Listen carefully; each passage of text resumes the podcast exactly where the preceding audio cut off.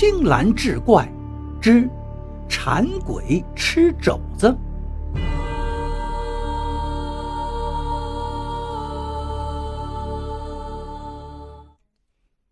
宋子峰看着他那狼吞虎咽的样子，好像是八辈子没吃过饭一样，心中倒有些可怜起他来了。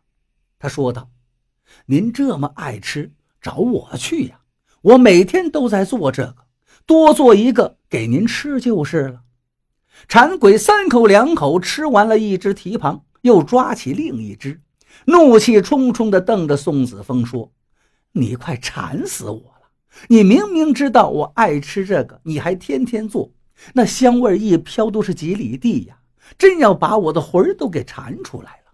我天天在孙员外家门口转悠，可是只能闻闻味儿。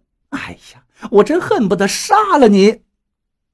宋子峰不解地问他：“为什么不进去吃呢？”馋鬼一边津津有味地吃着，一边解释说：“这孙员外家门口呢，站着两个门神。”他哪进得去呀？等吃完了蹄膀，馋鬼一抹嘴，这才问宋子峰找自己有什么事儿。宋子峰说道：“孙员外已经答应帮他重建望江楼，他想请馋鬼帮忙做生意。”馋鬼也没细问，就点头应了。好了，到时候我来帮你。半年后，望江楼重新建好，开张营业。宋子峰宣布要搞一个闻所未闻的活动，看馋鬼吃饭。在这之前，宋子峰和孙员外就放出了消息，说宋子峰做的红烧脆皮蹄膀乃是人间第一美味，能引得馋鬼上门。望江楼的蹄膀本来就好吃，再弄个馋鬼出来，自然吸引了众人的眼光。宋子峰选了十几位代表，届时观看。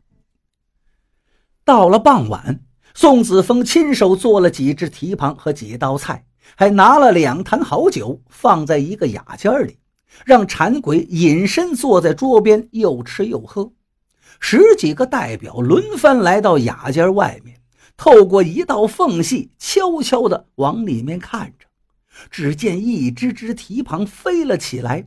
到了半空中，渐渐被啃得只剩下了骨头，而那坛酒不见有人搬动，却腾空而起，往酒杯里倒着酒，倒满一杯，酒坛子就被放回原处，接着酒杯也飞了起来，到了半空中，微微的一倾，杯中的酒就不知道流到哪儿去了，空杯子又回到了桌子上，看来。真的是有馋鬼在吃蹄膀喝酒了。这件奇事迅速传播开来，望江楼一时高朋满座，生意兴隆。人们既是为了一饱口福，尝尝那道能引来馋鬼的名菜，同时也想看看馋鬼到底长什么模样。馋鬼也借此机会，天天跑到望江楼里，是大快朵颐。那个雅间宋子峰一直给馋鬼留着，从来不许外人进入，还派了两个伙计看守。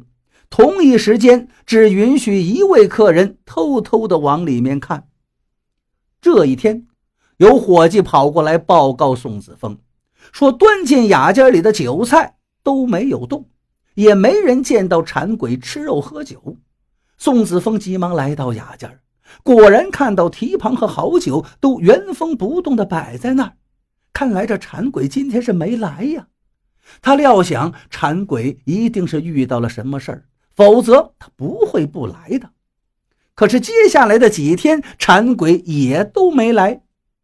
馋鬼忽然不来了，望江楼的生意一下子就冷清了许多。宋子峰心想，这事儿一定跟这个馋鬼有关。要想搞明白，非得把他找到才行。可是馋鬼若有心躲着他，那到哪儿找他呢？这也并非易事啊。宋子峰眼珠一转，想到了一个主意。这天晚上，宋子峰又在那间废弃的屋子里做起了蹄膀。提旁出锅，他端上了桌，又倒上了酒，说道：“我知道您来了，甭客气呀，快吃吧。果然，馋鬼就在这屋里。他长叹一声，现身后就质问了宋子峰：“你为什么要把我逼入绝境？”宋子峰道：“我不逼你，您能出来吗？”原来，宋子峰知道馋鬼怕门神这个事儿，就让孙员外买了许多的门神，给各家各户都贴上了。馋鬼断了吃路，只好来找他了。宋子峰问馋鬼：“您得告诉我，您为什么不到望江楼去了？这红烧脆皮蹄膀可是您最爱吃的美味呀！”馋鬼苦着脸道：“快别提你的蹄膀了，我天天吃，月月吃。我现在呀，一见到这玩意就要吐，一闻到味儿就恶心。”这么好吃的蹄膀都不想吃了，你说我还叫什么馋鬼呀？宋老板，我都饿了好几天了，我求求您了，您快给我蒸碗白米饭好不好？原来呀，再好吃的东西，天天吃，谁也受不了。